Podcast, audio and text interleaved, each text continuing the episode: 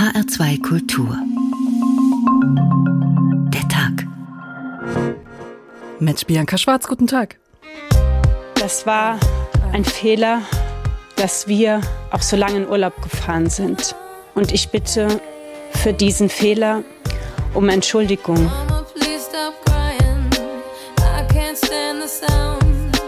Meine Mädels, die kommen gut damit klar, aber ich gebe zu, dass diese viele Reiserei uns schon alle auch ermüdet. Als unsere älteste drei war, wurde sie auch im Kindergarten zum Muttertag gefragt, was so die Mütter denn machen, ne? kochen, waschen, putzen. Und dann hat sie gesagt, also meine Mutter schminkt sich immer und geht auf Termine.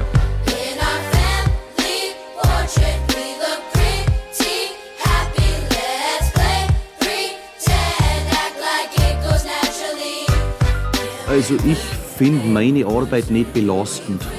ja, es geht ja jetzt nicht darum, ob die Arbeit belastend ist, es geht ja darum, inwieweit auch ein Privatleben noch möglich ist. Ich finde das schon belastend für ein Privatleben, wenn man einfach permanent Termine hat.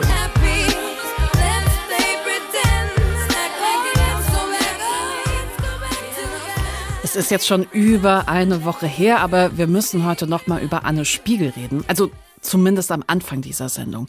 Weil ihr Rücktritt hat eine Diskussion ausgelöst, die geht viel tiefer, weil so viel mehr dahinter steckt als nur ein politischer Moment mit großer Emotion.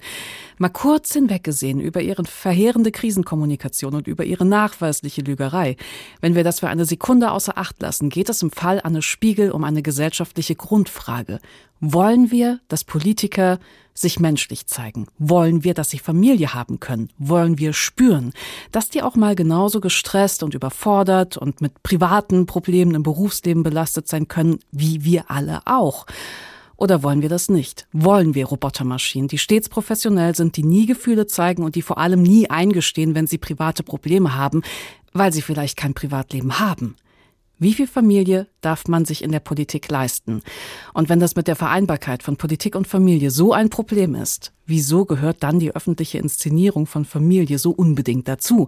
Weil wenn die Familie prinzipiell zurückzustecken hat, dann werden ja auch diese ganzen schönen Bildern von Politikern mit ihren Neugeborenen und von stillenden Politikerinnen im Parlament nichts als Heuchelei. Läuft so mit Spitzenpolitiker und ihre Familien.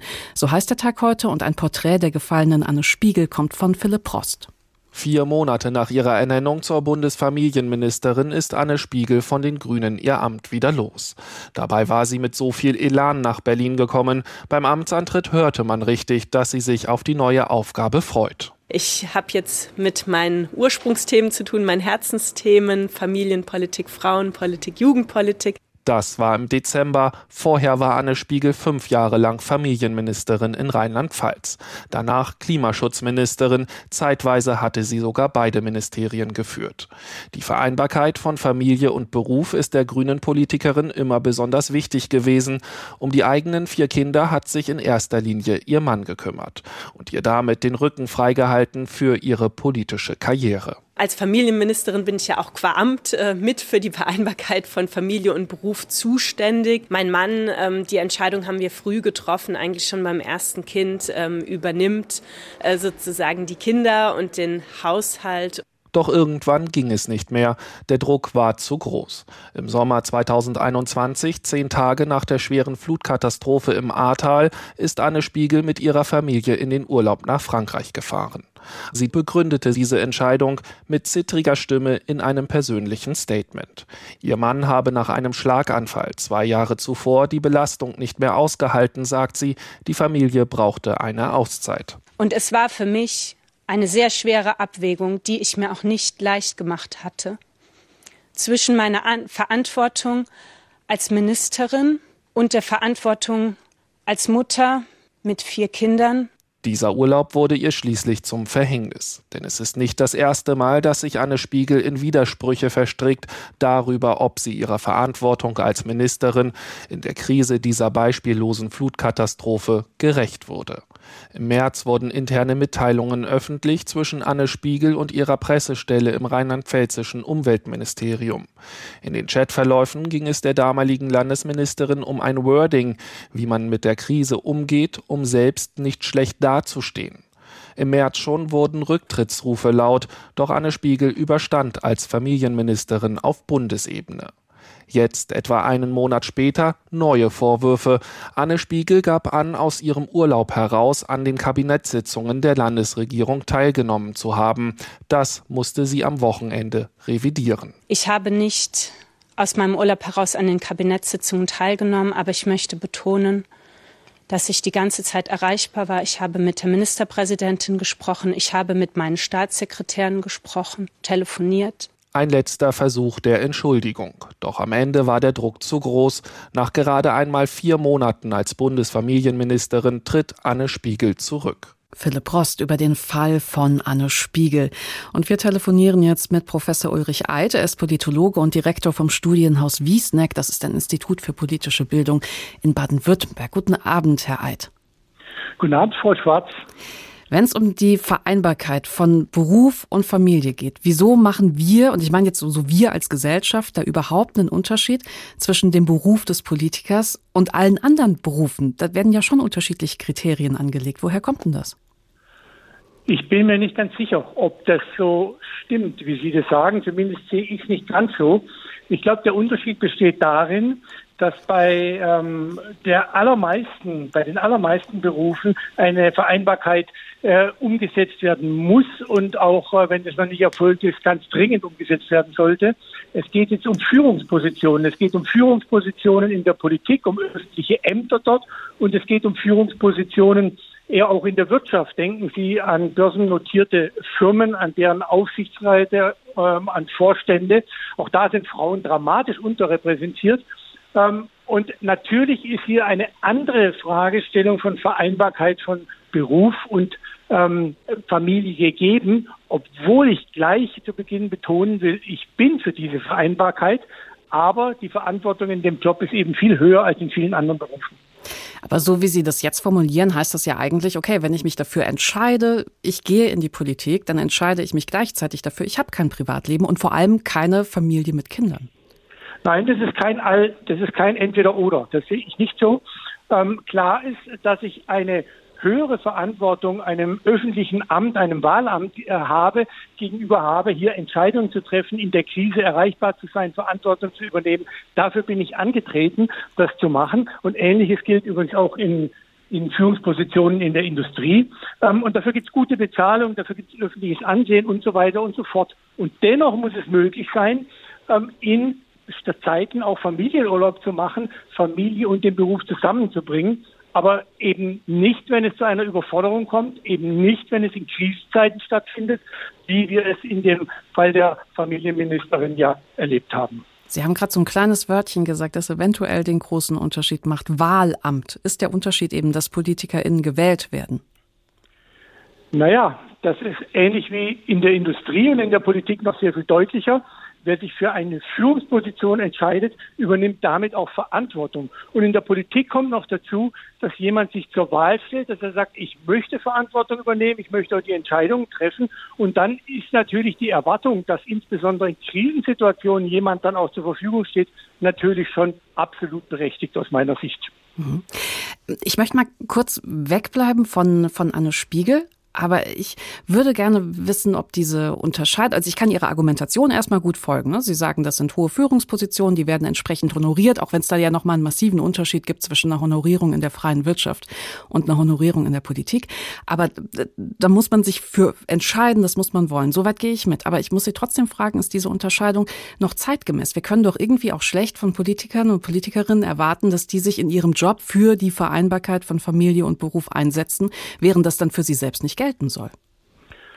Ja, ich sehe es ja gar nicht als so ein Entweder-Oder, sondern äh, vertrete ja die Position, dass diese Vereinbarkeit gegeben sein muss, auch in politischen Ämtern. Ich vertrete übrigens auch die Position persönlich, dass auch Elternzeit für Minister möglich sein muss. In mhm. Baden-Württemberg hatten wir den Fall des baden-württembergischen Finanzministers, der das ganz kurz nach Antritt seines Amtes dann nicht machen konnte. Aber es kommt eben dazu in der Politik, zu welchem Zeitpunkt findet es statt? Sind die Verantwortlichkeiten geklärt? Ist die Erreichbarkeit in Notsituationen gegeben? Ähm, wie sind die Kommunikationsstrukturen? Auch im Urlaub. Völlig ausklinken geht einmal gar nicht.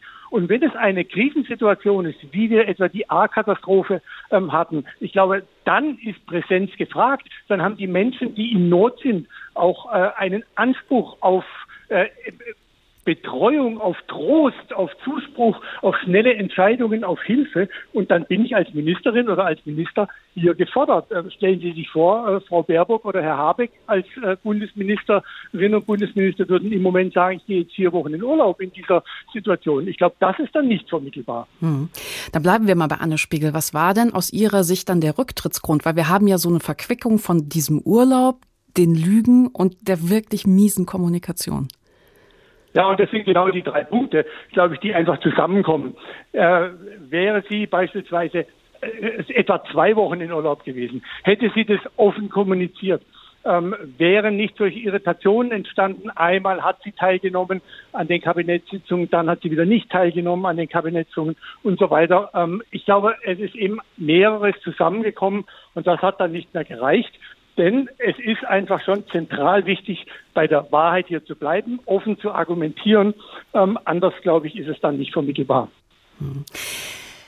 Was ist denn gute Kommunikation in so einem Fall? Naja, Sie können taktisch kommunizieren. Das werden sicherlich äh, Kommunikationsberater Ihnen immer raten, sitzt eine Krise aus, gebt nicht zusätzliche Angriffsfläche. Insofern war das Interview von ihr zu ihrer Rechtfertigung, wo sie die Familien interner auch offengelegt hat, ähm, sicherlich nicht geeignet, sie aus der politischen Schusslinie zu nehmen, denn es gab neue Angriffsflächen. Das ist die eine Seite. Auf der anderen Seite aber, äh, glaube ich, darf man sich nicht in Widersprüchlichkeiten verwickeln äh, und einen laxen Umgang dann mit den Fakten und der Wahrheit an den Tag legen. Ich glaube, das ist ein absolutes No-Go. Mhm. Das heißt, wenn Sie ja sagen, Sie, Sie sind ja durchaus für diese Vereinbarkeit. Ähm, ich habe eine Frage, die werde ich heute Abend höchstwahrscheinlich allen Gesprächspartnern stellen. Was muss sich denn dann aber ändern, wenn Sie sagen, es muss auch für einen Minister oder eine Ministerin möglich sein, in Elternzeit zu gehen? Was, was, was müssen wir denn strukturell ändern, damit das überhaupt geht? Aktuell ist ja scheinbar nicht möglich. Also im konkreten baden-württembergischen Fall war die Argumentation die, dass eine neue Regierung im Amt ist, dass Herr Bayers, der Finanzminister, ähm, sehr neu dieses Amt, äh, kurz erst dieses Amt angetreten hat und dass es in der Situation seine volle Arbeitskraft einfach auch braucht. Mhm. Nehmen wir den Fall, die Regierung ist schon zweieinhalb Jahre im Amt, die Hälfte der Legislaturperiode ist um, der neue Haushalt für ein Jahr ist aufgestellt. Warum soll dann auch nicht zwei Monate Elternzeit möglich sein? Das glaube ich schon. Und dann gibt es ja auch die Vertretungen, Staatssekretärinnen, Staatssekretäre ähm, und so weiter, die das übernehmen müssen. Aber nochmal auch hier, man kann sich in einem solchen Amt nicht vollständig ausklinken und jetzt nur noch Privatmann oder Privatfrau sein. Das wird nicht funktionieren, weder in der Politik noch in der Industrie. Professor Ulrich Alt ist Politologe und er ist Direktor vom Studienhaus Wiesneck. Das ist ein Institut für politische Bildung. Herzlichen Dank. Ja, früher war Familie einfach noch was anderes, ne? So klang das zumindest bei Eine glückliche Familie, eine Serie aus den 80ern mit Maria Schell und Siegfried Rauch, wenn die glückliche Familie in den Familienurlaub gefahren ist. Papi, ich muss mal. Also bis zur Grenze wirst du es noch aushalten, oder? Katze, ist das schön, dass wir wieder mal alle beisammen sind. Hm? Familienurlaub auf Firmenkosten. Da muss man auf alles gefasst sein. Also. Vorsicht! Schatzelein. Ja, mein Ach, wenn der Depp da vorne ein kaputtes Bremslicht hat. Ja, aber schau mal, weil du auch immer so rasen musst. Ist was passiert hinten? Ja, alles bestens. Tamis Butterbrot klebt am Boden und sie hat ihre Cola von Radio München. In Höhe des Autobahndreiecks Starnberg befindet sich ein Wildschwein auf der Fahrbahn. Bitte Vorsicht in diesem Bereich. Wunderbares Chaos. Eine glückliche Familie. Läuft so mit Spitzenpolitiker und ihre Familien. So heißt der Tag heute. Welche Familien die deutsche Politik geprägt haben, wie sich im Laufe der Jahrzehnte das Familienbild in der Politik beziehungsweise auch bei Politikern und Politikerinnen geändert hat, das fasst Thorsten Schweinhardt zusammen. Ist politischer Erfolg eigentlich erblich? Liegt das, was es zum Minister, Kanzler, Präsidenten braucht, in der Familie? Bei manchen Politikern könnte man das annehmen. Man denke nur an unsere derzeitige EU-Kommissionschefin Ursula von der Leyen, geborene Albrecht. Ein Geburtsname mit politischer Tradition. Von der Leyens Vater, der 2014 verstorbene Ernst Albrecht, war erfolgreicher CDU-Politiker, unter anderem 14 Jahre lang Ministerpräsident von Niedersachsen. Wie der Vater, so die Tochter? Ursula von der Leyen sagt heute ganz offen, dass sie von der politischen Erfahrung ihres Vaters profitiert hat. Seine Beziehungen halfen ihr, als politische Quereinsteigerin Fuß zu fassen. Von der Leyen ist aber auch ein gutes Beispiel, wie es gelingen kann, dem eigenen Namen politischen Klang zu verleihen und aus dem Schatten des Vaters herauszutreten, als Verteidigungs-, Arbeits- und Familienministerin. Apropos Familie, die hat Ursula von der Leyen mittlerweile selbst mit inzwischen sieben Kindern. Alles Nachwuchspolitiker? Vielleicht auch alle für die CDU? Na, wohl kaum. Natürlich lässt sich längst nicht immer von den Eltern auf die Kinder schließen, schon gar nicht in der Politik. Aus demselben Elternhaus können vollkommen unterschiedliche Politikertypen hervorgehen. Paradebeispiel die Brüder Vogel. Hans Jochen und Bernhard Vogel, 1926 bzw. 1932 in Göttingen geboren, stammten beide aus einer katholisch großbürgerlichen Familie. Trotz der gemeinsamen Wurzeln hätten ihre politischen Karrieren nicht unterschiedlicher verlaufen können. Bernhard Vogel ging zur CDU. Er ist heute der einzige Politiker, der in zwei Bundesländern Ministerpräsident war, in Rheinland-Pfalz und in Thüringen.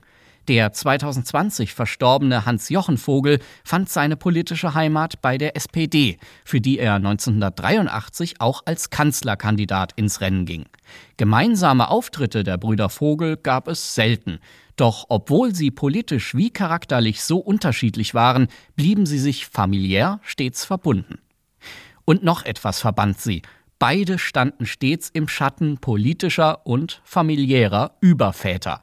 Bei Hans Jochen war es Willy Brandt, als dessen Nachfolger er 1987 den Parteivorsitz der SPD übernahm. Bernhard Vogel verschwand fast hinter der CDU-Ikone überhaupt, Helmut Kohl. Vor allem Kohl schmückte sich oft demonstrativ mit einer intakten Familie, die anscheinend immer hinter ihm stand. Doch das Familienidyll bekam Risse. Kohls Söhne Walter und Peter hatten am Ende überhaupt keinen Kontakt mehr zu ihrem Vater. Familienmensch sei Helmut Kohl nie gewesen, schrieb Walter Kohl in seinen Memoiren. Familie habe im Hause Kohl nur als Inszenierung stattgefunden, auf Fotos für den Wahlkampf des Vaters. Ein Familienname kann eine ganze Weltanschauung transportieren. Daran lässt sich anknüpfen, auch wenn man biologisch nicht zu der Familie gehört. Genau das tat Angela Merkel im Wahlkampf von 2009, als sie sich mit gleich 24 Enkeln aus der Familie Adenauer ablichten ließ. Mit einem Gemeindepfarrer als Vater konnte Merkel selbst auf keine nennenswerte Politikertradition in ihrer Familie zurückgreifen. Im Namen Adenauer dagegen steckt Strahlkraft, Tradition, eine ganze Erfolgsgeschichte, aufgerufen durch einen im Grunde zufälligen Familiennamen. Thorsten Schweinhardt über Politiker und Politikerfamilien, insbesondere die die deutsche Politik der letzten Jahrzehnte tatsächlich geprägt haben. Machen wir eigentlich einen Unterschied zwischen Männern und Frauen in der Politik? Ganz sicherlich. Zur Genderdifferenz in der Politik gibt es eine Studie von der EAF Berlin, der Europäischen Akademie für Frauen in Politik und Wirtschaft. Und an dieser Studie hat die Journalistin und Autorin Stefanie Lohaus mitgewirkt. Guten Abend, Frau Lohaus. Guten Abend, Frau Schwarz. Sie haben ja für diese Studie über 800 Mandatsträger und Mandatsträgerinnen aus Bund, Ländern und Kommunen befragt, und zwar zu Themen wie Chancengleichheit, Sexismus oder auch ein bisschen untergeordnet die Vereinbarkeit von Familie und Beruf. Wie, also kann man zusammenfassend sagen, wie wird dann dieser Studie zufolge eine Frau mit Kindern im politischen Raum wahrgenommen?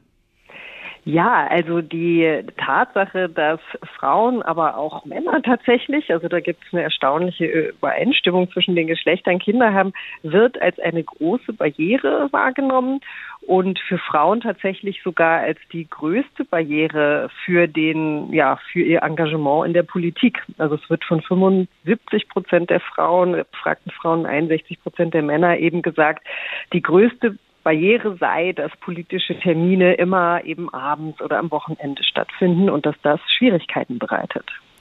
Wenn Sie jetzt sagen, da geht es um die Termine, da geht es um äh, die Zeitlichkeit, dann sind das ja eigentlich eher strukturelle Probleme. Die könnten wir anders organisieren oder ist das unmöglich? Auf jeden Fall. Also das Interessante war zum einen eben an der Studie, dass wir hier diese große Übereinstimmung haben und dass das aber auch alle kritisch sehen und eine Fülle an Vorschlägen gemacht haben, äh, wie man das ändern könnte. Ne? Mhm. Also, äh, also das, das wird eigentlich, ja, also eigentlich hatten wir den Eindruck, die Politikerinnen und Politiker wissen schon, was zu tun ist. Zum Beispiel, dass einfach äh, klare Regeln eingehalten werden sollen, also wann eine Sitzung beginnt und wann sie endet, dass es einen moderierten Ablauf gibt, äh, bei dem auch klar ist, dass die wichtigen Themen eben innerhalb dieser Zeit besprochen werden und nicht etwa informell äh, nach der Sitzung Sitzung oder ganz am Ende. Dann natürlich die Möglichkeit, äh, digitale Formate anzubieten und zu nutzen, was jetzt natürlich dank der Corona-Pandemie kann man fast sagen, auch schon mehr gemacht wird, aber auch solche Themen wie Betreuungsangebote anzubieten oder eben auch Frauen ermöglichen, kleine Kinder selbstverständlich mitzubringen mhm. zu längeren Sitzungen. Das sind ja, wenn Sie das so zusammenfassen, würde ich ja sagen, ja, okay, das sind noch Kleinigkeiten, das hast du doch jetzt in vier Wochen irgendwie organisiert und dann müsste das doch gehen. Sie haben ja schon gesagt, das Überraschende ist, dass Männer und Frauen da äh, eine große Übereinstimmung hatten in den Antworten, aber wenn wir dann auf das Ergebnis gucken, dann haben Frauen zwar heute viele Spitzenpositionen in der Politik inne, aber gleichzeitig sind rund zwei Drittel der Mandatsträger Innen Männer. 90 Prozent der Bürgermeister sind Männer. Muss man da auch sprechen über Willkommenspolitik innerhalb von Parteien oder ist das wieder ein ganz anderes Thema? Nein, das gehört aus unserer Sicht alles zusammen. Also es ist eben ja auch kein Zufall, dass, dass das Thema Vereinbarkeit so weit hinten ansteht. Und ähm, wir brauchen hier natürlich einen äh, großen Kulturwandel in der Politik, der deutlich macht, dass wir eben nicht mehr ein, in einem System leben, in der eine Hälfte der Menschheit quasi freigestellt wird für den öffentlichen Raum, für das Politische, ähm, sondern eben natürlich auch alle, ja, sich mehrgleisig bewegen, ein erfülltes Leben, ein erfülltes Familienleben haben möchten. Und ähm, das Problem ist eben unserer Ansicht nach nicht so sehr, dass es an Ideen mangelt, sondern dass es zu schwierig ist, diese Struktur auch zu ändern. Vor allem, weil ja auch viel dezentral über Landesverbände, Ortsverbände und so weiter organisiert wird und das dann auch eben entsprechend unterschiedlich gehandhabt wird. Muss es dann eine gesellschaftliche Debatte geben, also über geteilte Ministerinnenposten zum Beispiel. Also heute in vielen Betrieben sind ja Festanstellungen grundsätzlich teilbar. Müsste das auch da gehen? Müssten PolitikerInnen in Elternzeit gehen können? Müssen wir darüber einfach medial auch stärker diskutieren? Ja, auf jeden Fall. Also ich denke, dass wir ganz allgemein ein anderes Bild von Führung brauchen. Also dass sich ja auch stellenweise in Ansätzen ja auch, auch schon diskutiert wird, würde ich sagen. Ne? Also dass wir eben weniger von der einzelnen Person, äh, der einzelnen starken Person, die die komplette Verantwortung trägt und eben entscheidet, äh, wegkommen von dieser Idee hin zu mehr teamgeführten Verantwortungspositionen. Weil natürlich, warum sollte es nicht gehen, dass sich auch ein Ministerinnenposten geteilt wird? Ne? Mhm. Also klar. Und aus welcher Zeit ist denn eigentlich, also diese Struktur, die wir heute leben? Also 40 Tage Woche für äh, Otto Normalmenschen, 80 bis 90 äh, Stunden, meine ich, Entschuldigung, Stundenwoche, 80 bis 90 Stunden Woche dann für Politikerinnen und Politiker. Aus welcher Zeit ist das? Und wie war die Gesellschaft da? Naja, also wir müssen einfach nur zurückgucken in, in, in dem, zum, zum Beginn der Demokratie, würde ich jetzt sagen. Äh, als unsere demokratischen Spielregeln festgelegt wurden, äh, fand das ja unter Ausschluss von Frauen statt. Also Frauen hatten ja bis 1918 weder ein aktives noch ein passives Wahlrecht und wurden ja aktiv aus diesem ähm, Betrieb, der ja seit Mitte des ähm, 19. Jahrhunderts sozusagen langsam entstanden ist, hier in äh, ja, sie fanden dort einfach nicht statt, so kann man das sagen. Also wurden ja nicht, mussten sich das erstmal erstreiten und erdenken und sie wurden ausgelacht und natürlich wurden sie nicht mitgedacht. Das heißt, wir hängen immer noch in einem System, das ist schon über 100 Jahre alt. Genau. Ja, wäre mal Zeit.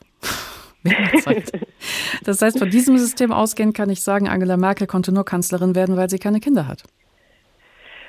Ja, also wir haben natürlich die Beispiele, wir hatten ja gerade auch schon Ursula von der Leyen und so weiter. Also doch, natürlich geht es mit Kindern, aber dann wird natürlich die Sorgearbeit auch an, an andere Personen ausgelagert. Und in dem Moment, in dem jemand versucht, ähm, alles gleich gut zu machen, also gleich gut für die Familie da zu sein, gleich gut für das Amt da zu sein, im ehrenamtlichen Bereich, im kommunalpolitischen Bereich vielleicht auch noch gleich gut die Lohnarbeit ähm, durchzuführen, merken wir natürlich, das ist gar nicht möglich. Also ne, der Tag hat 24 Stunden. Ähm, äh, niemand kann sich dreiteilen. So, es müssen Prioritäten gesetzt werden und die Menschen, die das sozusagen hinbekommen, äh, die haben natürlich dann eben entsprechendes Personal unter, oder Unterstützung durch äh, Familienangehörige, die diesen Teil der Sorgearbeit übernehmen. Siehe Ursula von der Leyen. Genau. Ja, okay. Ja. Stefanie Lohaus, ich danke Ihnen ganz herzlich. Sie ist Autorin und Journalistin und sie hat übrigens auch ein Buch geschrieben, das heißt Papa kann auch stillen, gemeinsam mit ihrem Mann. Und da geht es darum, wie die beiden es geschafft haben, nach der Geburt ihres ersten Kindes die Care-Arbeit 50-50 zu teilen. Dieses Buch ist im Goldmann Verlag erschienen. Ja, 1958 war das mit der Familie noch ein bisschen was anderes. Klare Rollenverteilung, wunderbar. Wie im Film Vater, Mutter und neun Kinder. Ich habe neun Kinder und bin stolz darauf. Aber ich habe nicht nur neun Kinder, sondern sie auch zur Ordnung erzogen, in der Furcht des Herrn. Und der Herr bin ich. Was im Mittelalter für den jungen Knappen der Ritterschlag war, das ist für euch die Freisprechung vom Lehrling zum Bäckergesell. Und wenn ich euch so vor mir sitzen sehe, ihr jungen Ritter, so rufe ich euch ganz spontan zu, ähm, haltet das Panier der Bäckerinnung genauso hoch und genauso in Ehren wie die alten Ritter ihren Wappenschild.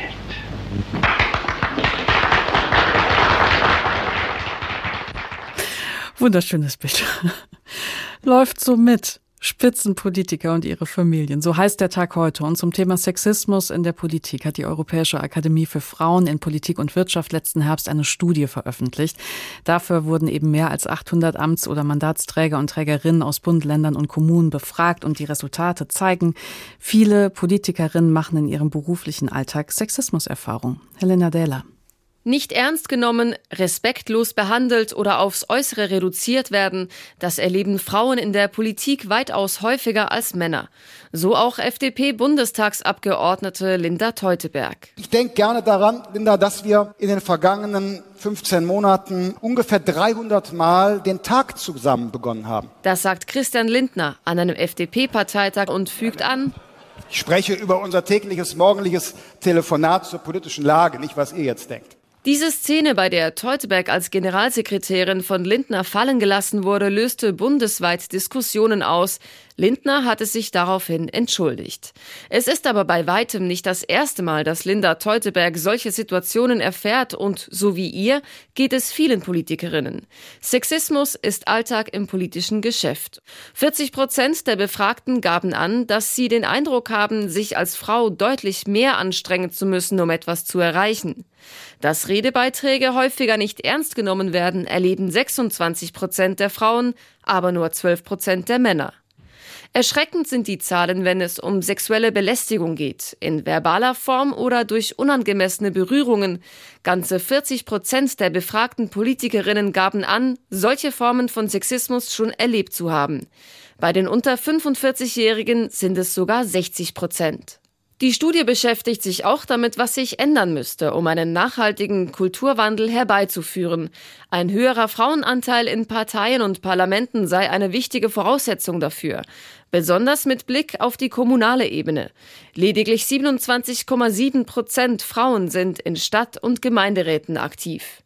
Mit diesen Lokalpolitikerinnen hat sich auch das Projekt Local Heroes von RBB und BR beschäftigt und viele über lange Zeit begleitet. Eine von ihnen, SPD-Politikerin Katharina Bockelmann. Seit zwei Jahren ist sie im Stadtparlament von Falkensee in Brandenburg und erzählt vom Ringen um Posten. Kam jetzt auch einer von den Users, der ist nachgerückt und der wurde dann halt zum stellvertretenden Fraktionsvorsitzenden gleich gewählt, wo, dann, wo es dann auch hieß, ja, dem traue ich das mehr zu als dir. Das beobachte ich auch allgemein, dass es einfach so ist, da kommt ein junger Mann und der ist dann halt besser als ich als Frau. Laut der EAF-Studie haben 40 Prozent der Frauen den Eindruck, dass sie sich als Frau deutlich mehr anstrengen müssen, um etwas zu erreichen. Linda Teuteberg spricht nur noch ungerne über den Vorfall mit Christian Lindner, aber sie legt Wert darauf, dass Geschlecht weder Makel noch Verdienst ist. Ich finde ganz generell wichtig, dass man Frauen mit ihrer Arbeit ernst nimmt und nicht mit dem, was andere ihnen zuschreiben oder über sie sagen. Sie wünsche sich, dass der ganze Mensch gesehen wird, mit seinen Fähigkeiten und seinem Charakter und dann beurteilt wird. Jetzt haben wir schon ein paar Mal gehört, wie stressig das Leben als Politikerin ist. Aber wie viel Zeit bleibt denn in so einem Leben am Ende tatsächlich für Familie? Wie kriegt man das organisiert? Hue Pham ist Autorin und Journalistin und sie hat Politikerinnen im Job begleitet. Guten Abend, Frau Pham. Guten Abend. Sie schreiben unter anderem für das Zeitmagazin und da haben Sie mal äh, Katharina Barley unter anderem länger begleitet. Katharina Barley hatte ja insgesamt in den letzten Jahren drei Bundesministerinnenposten inne. Erst Familie, dann Arbeit, dann Justiz. Jetzt ist sie heute Vizepräsidentin des Europäischen Parlaments und sie hat zwei Söhne. Wie viele Stunden hatte Ihre Arbeitswoche denn, als Sie mit ihr unterwegs gewesen sind?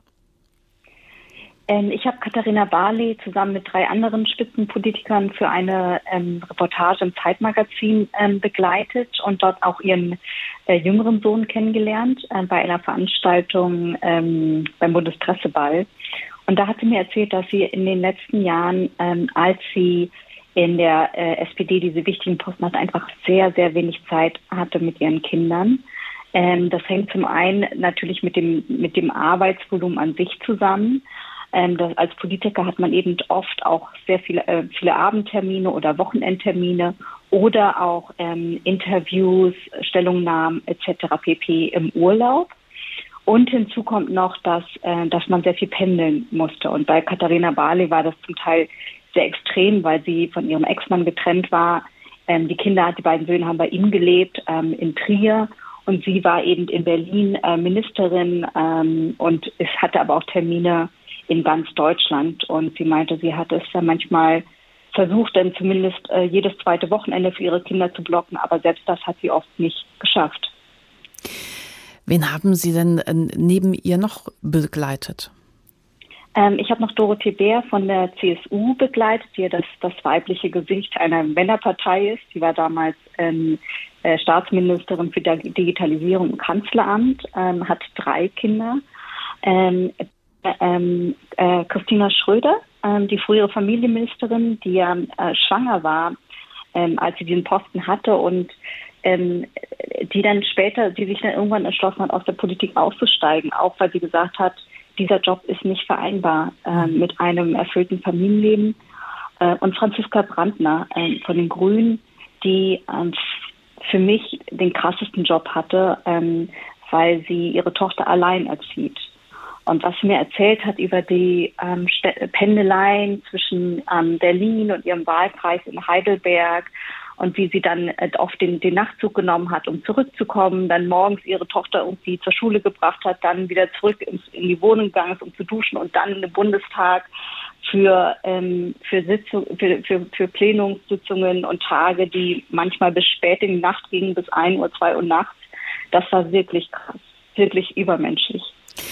Das ist ja auch wahnsinnig. Ich glaube, wir können uns noch vorstellen, wenn jemand 80, 90 Stunden pro Woche arbeitet und zu Hause aber das, das, das zweite Elternteil sagt, okay, ich arbeite vielleicht nur Teilzeit oder gar nicht und kümmere mich um die Kinder. Das können wir uns vorstellen. Was Sie gerade schildern, das Ganze alleinerziehend zu, zu stemmen, das ist ja fast nicht mehr möglich. Das ist, es ist ja wirklich unglaublich. Also sie, ähm, sie hat mich wirklich sehr, sehr beeindruckt, auch weil sie das ähm, auf so eine Art erzählt hat, wo man einerseits verstanden hat, die das Leben, äh, ihr Leben ist unglaublich kompliziert, weil sie halt alles ganz genau vorher planen muss und ähm, als immer, wenn sie beschließt, den Wahlkreis zu fahren für ein paar Tage, kommt, kommt dann ihre Mutter, die in Freiburg gelebt hat, nach Berlin, um sich um die Tochter zu kümmern. Und das alles zu koordinieren mit einem sehr, sehr anspruchsvollen Job ist, ähm, ist, ist für mich eigentlich äh, kaum vorstellbar. Und sie hat damals erzählt, dass es auch im Bundestag insgesamt nur vier oder fünf alleinerziehende Abgeordnete gab. Ähm, und ähm, ich glaube, das ist einfach generell ähm, generell sehr sehr schwierig. Also es gab ja in den Beiträgen in den Beiträgen vorher ging es ja schon zum Beispiel auch noch um äh, Anfeindungen, die Politikerinnen besonders häufig erleben. Mhm. Ähm, zum Beispiel auch gerade auf Social Media. Ähm, zum Teil haben Leute auch das Gefühl, ich will meine Kinder beschützen. Ich will nicht, dass sie da in irgendwas reingezogen werden. Ähm, sie haben das Gefühl, sie müssen ihr Privatleben abschirmen ähm, gegen diese permanente Beobachtung und Kritik. Und ich glaube, dass man dann sehr, sehr oft in so ein ähm, Dilemma hereinkommt, dass man einerseits wirklich versucht, diesen, diesen Job so gut, ähm, für diesen Job alles zu geben, gerade als Frau, gerade als Mutter. Das ist äh, diesen Politikern, die in der Vita extrem bewusst gewesen, dass sie gerade deswegen das gut machen wollen. Und gleichzeitig gibt es eben diese Kinder, die ähm, sie brauchen oder nicht mal krank werden oder die, die äh, Schulaufführung haben oder so, äh, für die man ja auch da sein will. Und das ist manchmal einfach nicht möglich, wenn man einen Parteitag hat und am anderen Ende äh, des Landes ist ja. und die, der, die ECE-Fahrt irgendwie sechs Stunden dauert oder so. Und dann vielleicht auch nochmal Verspätung hat und man den Umstieg ja. nicht geschafft und wie das immer so ist. Genau. Frau Pham, genau, hatten Sie, ja. Entschuldigung. hatten Sie das Gefühl, ähm, haben diese Frauen gerne mit Ihnen darüber gesprochen, also über diese Unzulänglichkeit, auch über diesen Druck und äh, haben Sie gerne mit Ihnen darüber gesprochen, dass Sie es manchmal nicht schaffen? Sie waren erst ziemlich zögerlich ähm, und ähm, hat eine Weile gedauert. Ich habe ähm, mit, mit allen Politikern mehrere auch vertrauliche Gespräche geführt ähm, und ich wurde witziger, also witzigerweise in dem Zeitraum der Recherche auch selber schwanger. Und ich glaube, dass es auf eine gewisse Art es vielleicht auch noch ein bisschen einfach gemacht hat, über, ähm, über so ein persönliches Thema mit ihm zu reden. Ähm, und Sie haben mir erzählt, dass es eben ähm, auch ein, ein Risiko ähm, bedeuten kann, wenn man als öffentliche Person und als Politikerin sehr viel von sich privat preisgibt. Also einige von Ihnen hatten auch schon ähm, Situationen erlebt, in denen sie angefeindet wurden. Also Christina Schröder hat zum Beispiel erzählt, ähm, dass sie einen Shitstorm geerntet hat, ähm, als, nachdem sie einmal gesagt hat, dass sie und ihr Mann, der damals Staatssekretär war, mit diesen Kindern vor den gleichen Herausforderungen stehen wie so viele andere Eltern. Mhm. In, in, Bezug auf Vereinbarkeit. Und da hat sie ähm, gleich, gab es halt eine, eine, eine, Reihe von Menschen, die gesagt haben, wie können sie das wagen, so, sich mit normalen Menschen gleichzusetzen? Sie sind doch Politikerinnen, sind doch so privilegiert. Mhm. Und das und, und das wiederum ist irgendwie natürlich, macht es total schwierig, dann eben aus der angeblich so privilegierten Position heraus darüber zu sprechen, dass man manchmal auch einfach die Sorgen teilt, die alle anderen Menschen auch kennen. Und die haben sie halt auch, weil sie sind ja auch Menschen und zum Teil haben die sie auch noch auf eine besonders ähm, krasse Art, ähm, weil sie ähm, einen Ausnahmejob haben. Mhm. Ja, das stimmt. Ne? Sie stehen ja gleichzeitig ein Stückchen irgendwie über den anderen, aber mhm. müssen ja auch zeigen, dass sie genauso sind wie wir. Äh, das ist ja eigentlich ein Zwiespalt, aus dem man nicht mehr so gut rauskommt. Nee, genau. Und ähm, das fand ich jetzt äh, zum Beispiel auch sehr interessant bei Katharina Barley. Ähm, sie hatte, ich hatte erwähnt, dass sie eine Patchwork-Situation hatte. Also die Kinder sind bei dem Mann aufgewachsen. Ähm, auch, auch interessant. Und sie hat ja dann in der SPD ähm, äh, viele wichtige Ämter bekommen. Sie war sozusagen die Wunderwaffe ihrer Partei, ähm, Generalsekretärin. Und ähm, sie hat im Grunde so eine Karriere gemacht, wie ein männlicher Politiker das gemacht hätte. Ne? Man nimmt eine Aufgabe nach der nächsten an, vielleicht auch ein bisschen wie bei einem Spiegel sozusagen, will sich beweisen in dem Job, aber um den Preis, dass man halt kaum noch Zeit hat, die Kinder zu sehen und um den Preis, dass die Kinder bei dem anderen Elternteil aufwachsen. Und sie hat erzählt, dass ihrem Ex-Mann, zu dem sie ein sehr gutes Verhältnis hat, dass der halt immer ganz viel Bewunderung bekommen hat dafür, dass er ihr den Rücken frei hält und sich um die Kinder äh, kümmert, ein Vorzeigemann. Und sie wiederum hat immer die Frage bekommen, wie schaffst du das nur, deine Kinder so sehr zu sehen, wie hältst du das als Mutter aus? So, ja. Das fand ich auch sehr interessant. Ja, ja, weil damit ist dann auch jeglicher negative Aspekt ja bei der ohnehin schon leidenden Mutter dann auch nochmal äh, geballt versammelt. Äh, Frau Hamm, was kann man denn strukturell im, verbessern in Deutschland, damit diese Vereinbarkeit vielleicht ein bisschen äh, handfester wird?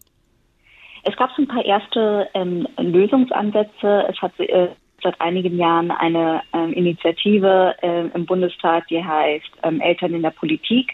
Die haben eine Reihe von Leitlinien aufgestellt. Also sie haben erstmal dafür gesorgt, dass es im Bundestag überhaupt einen Raum gibt, in dem man zum Beispiel sein Kind stillen kann. Das gab es früher noch gar nicht, mhm. weil es einfach nicht vorgesehen war. Und da ist es so ein kleines so eine Art Spielwickelzimmer. Ähm, dann gibt es so Lösungsvorschläge wie, dass man Sitzungen wirklich pünktlich beginnt und pünktlich beendet und auch wirklich eine Endzeit angibt, damit man eben ähm, auch planen kann für den Abend. Dass es politikfreie Sonntage gibt oder dass man ähm, bei äh, Parteisitzungen auch eine Kinderbetreuung organisiert. Also das sind alles so ähm, Lösungsvorschläge, die zum Teil auch auf kommunaler Ebene schon umgesetzt wurden. Es gab auch viele Leute, die das freiwillig unterzeichnet haben, aber gleichzeitig muss man ja ganz ehrlich sagen, also wenn man sich die Politik der letzten zwei Jahre anschaut, mit der Ukraine-Krise, mit der Frage, wie man den ganzen Geflüchteten in Deutschland gut versorgen kann, mit der Corona-Pandemie, das, das sind ja, das sind Zeiten, in denen man, glaube ich, Sitzungen nicht pünktlich beginnen und pünktlich beenden kann. Mhm. Es sind einfach Zeiten, in denen dieser Job kein 0815-Job ist, ähm, sondern einfach viel, viel mehr und ähm, glaube ich, alle Beteiligten an, an ihre Grenzen bringt. Also ich glaube, man kann einiges ein bisschen verbessern, aber äh, der Job an sich ist, man muss, muss sich das klar machen, ist unglaublich fordernd.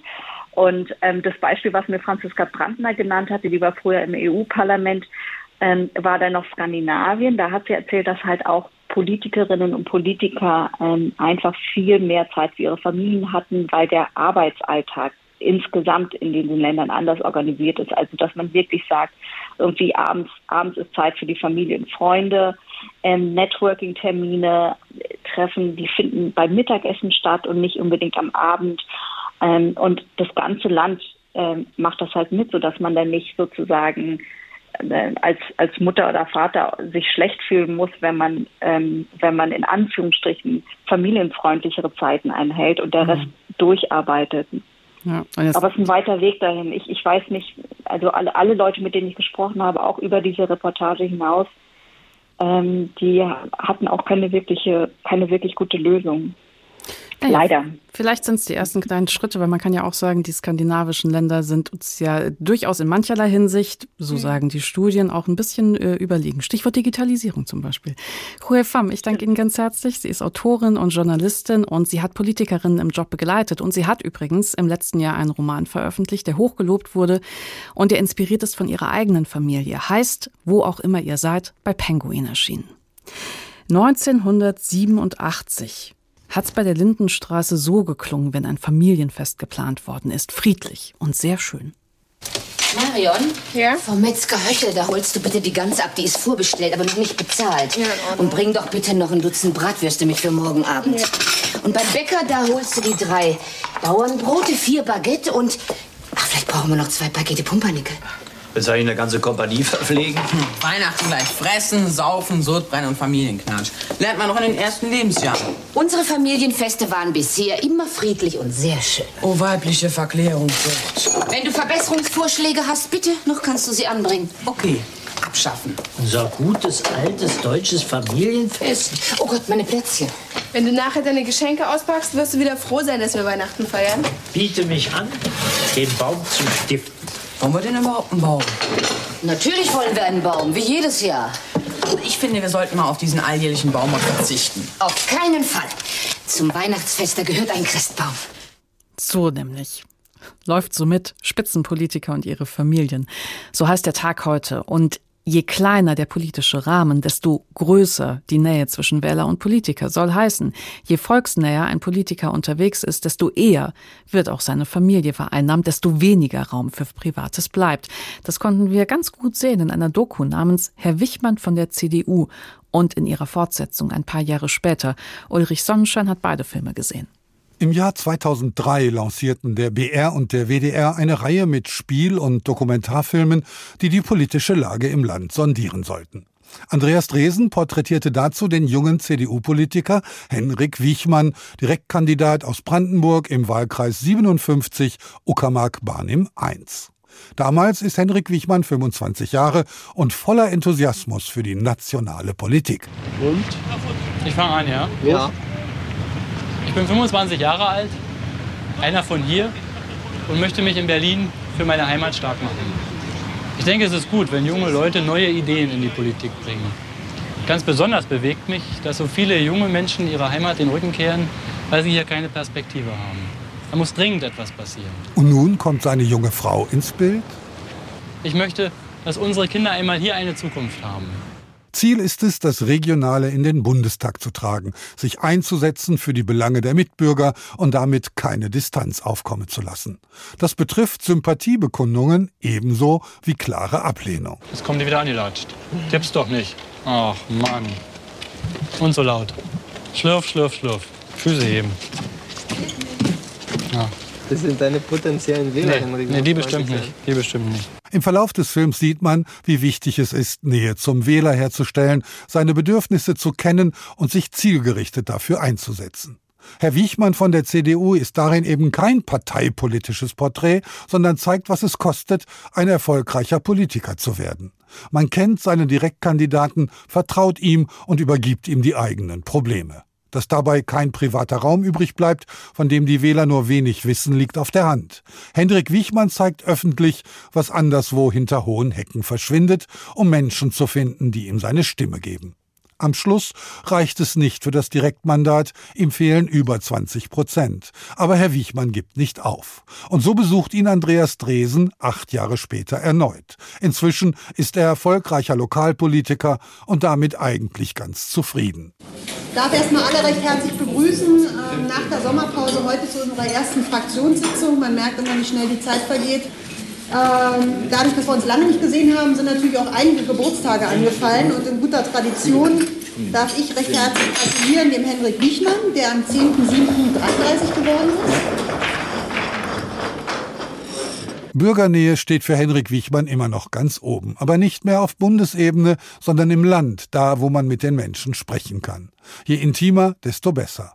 Seine privaten Interessen sind inzwischen mit den öffentlichen identisch. Das ist mein zweites Büro, genau. Und der dritte Streich folgt dann im Templin. Da gibt es ja Kollegen, die haben gar kein Büro.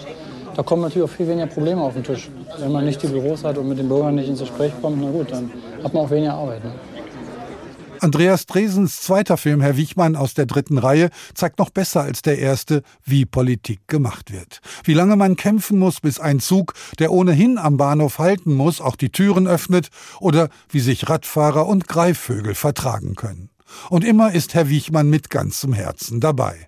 Fast unbemerkt von der Öffentlichkeit in Berlin. Alles klar. Ganz Schön. meine Meinung. Danke sehr. Tschüss. Ja, tschüss von Andreas Dresen, Herr Wichmann von der CDU und Herr Wichmann aus der dritten Reihe. So heißen diese beiden Filme immer noch sehenswert, auch wenn sie mittlerweile ein paar Jahre alt, äh, alt sind. So, und auch wenn Herr Wichmann es jetzt nicht so sehr um die Inszenierung seiner Familie, sondern eher um die Inszenierung seiner Person gegangen ist, wie verfangen solche Inszenierungen eigentlich? Welche Gefühle sollen damit provoziert werden?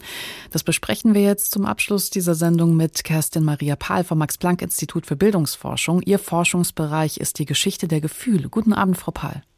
Guten Abend, Frau Schwarz. Was ist denn der größte Unterschied zwischen, also ich stelle mir jetzt vor, so eine Titelseite eines traditionellen Mediums, das einen Politiker mit Baby und Flasche auf dem Cover zeigt und einem ähnlichen Bild in Social Media? Also ein sehr großer Unterschied ist sicher die Vorstellung, wer die Familie eigentlich inszeniert. Bei einem traditionellen Medium ist immer, schwingt immer noch mit, dass das ein Bild ist, was ein Fotograf macht für die Zeitung und dass das damit etwas ist, was die Zeitung denkt, die Leser, Leserinnen erwarten. Social Media hat viel stärker diese Idee des Einblicks, der Selbstbeschreibung, dass das tatsächlich die PolitikerInnen sind, die darüber entscheiden, wie sie ihre Familie zeigen wollen oder eben auch nicht. Haben Sie Beispiele für starke Bilder vielleicht aus den letzten Jahren, in denen äh, Politik und Familie zusammenkommen und angehängt die Frage, wie wollen denn da die betroffenen PolitikerInnen jeweils gesehen werden? Wenn Sie mit stark vor allem einprägsam meinen, dann denke mhm. ich, hat die deutsche Politik, also in, in den letzten Jahrzehnten einiges, einiges zu bieten. Ich fange mal an, zum Beispiel 1994, die Stoibers, die ganz spezifisch Landtagswahlkampf als Paar gemacht haben. Wir hatten dann äh, in den 2000er Jahren äh, zum Beispiel Jürgen Rüttgers, der seiner Frau eine Spülmaschine äh, gekauft hat nach der gewonnenen NRW-Landtagswahl. Wir hatten aber auch Silvana Koch-Merin, die ihren Bauch auf dem Titelbild des Stern gezeigt hat. Das war auch ungefähr in der gleichen Zeit.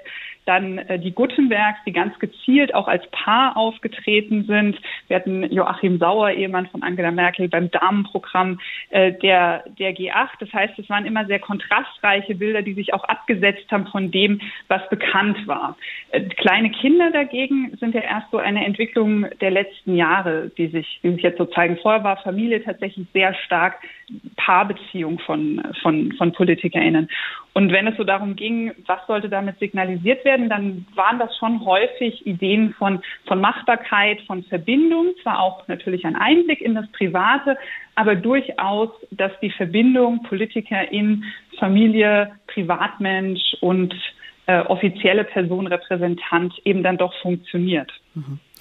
Wie viel davon ist denn Show, vielleicht auch um die eigene, vielleicht sogar familienpolitische Position zu stärken? Und wenn es Show ist, merken wir das?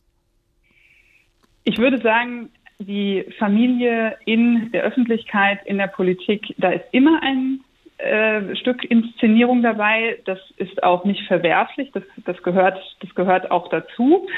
Und ob man, der, Unterschied wird wahrscheinlich dann sehr stark gespürt, wenn das Künstliche besonders ausge, ausgestellt wird.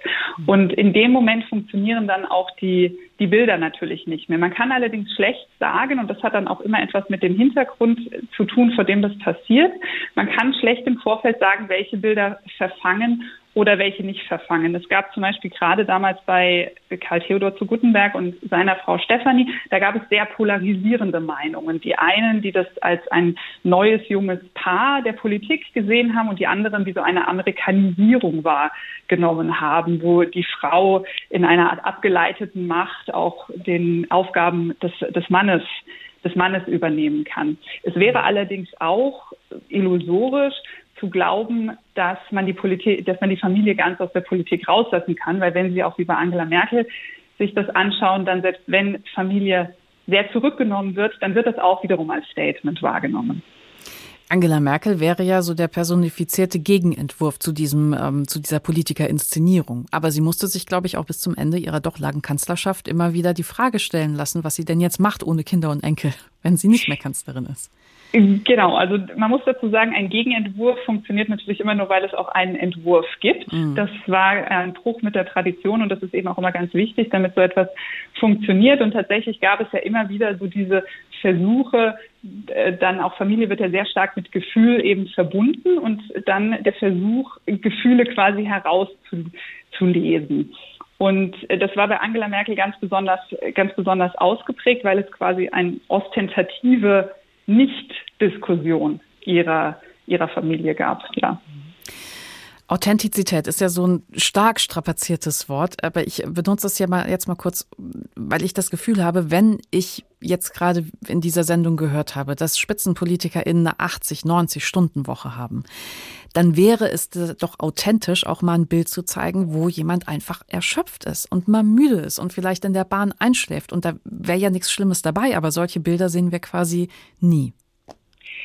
Da haben Sie ganz recht und das ist natürlich auch ambivalent, weil einerseits scheint es da doch ja eine große Sehnsucht zu geben, dass man auch mal das Nicht-Perfekte sieht, dass man auch mal von der äh, von dem Absolutheitsanspruch der Machbarkeitsillusion wegkommt. Aber andererseits ist es für PolitikerInnen natürlich auch immer sehr relevant, dass sie nicht nur repräsentieren, sondern dass sie auch die Repräsentativität im Blick haben. Also das heißt, mit welchen Bildern wollen sie eben auf Dauer verbunden werden? Und bleibt es dabei zu sagen, ich bin auch mal müde?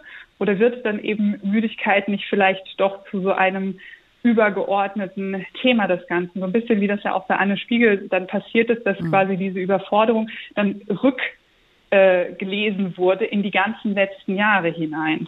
Insofern ist das immer ein zweischneidiges Schwert. Es kommt dann wahrscheinlich auch noch einmal auf die Position an, die jemand innehat. Also ist jemand Familienministerin oder Finanzministerin, wo das dann auch noch mal eine andere Koppelung der persönlichen Position zu Kompetenz, zu Einsicht, zu Ideen in dem Ressort selber gehört. Was für eine mediale Diskussion würden Sie sich in diesem Zusammenhang denn wünschen, um da mal einen Schritt nach vorne machen zu können? Eines wäre sicherlich zuzugeben, dass die Familie zur Politik in dem Sinne gehört, dass nachgefragt wird. Wenn man sie äh, selber, wenn man sie selber nach vorne bringt, dann sendet das ein Statement, aber wenn man das nicht tut, dann sendet das eben auch eines.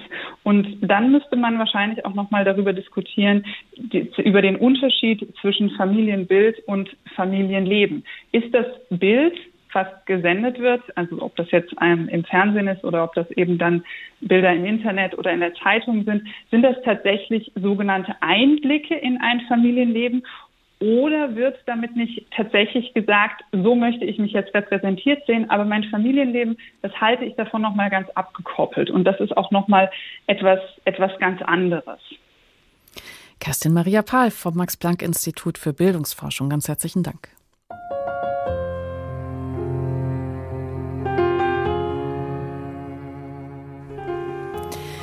Läuft so mit Spitzenpolitiker und ihre Familien. Das war der Tag heute und ich habe fast alle GesprächspartnerInnen gefragt, na ja, was müssen wir denn strukturell ändern, damit diese Vereinbarkeit von Politikkarriere und Familie und Privatleben vielleicht tatsächlich gegeben ist. Und was ich gehört habe, weniger Sitzungen am Abend, feste Schlusszeiten von Sitzungen, politikfreie Sonntage.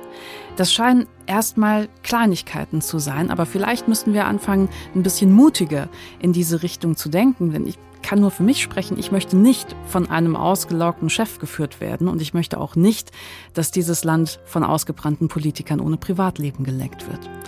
Der Tag morgen wieder für Sie da ab 18 Uhr und als Podcast auf hr2.de und in der ARD Audiothek.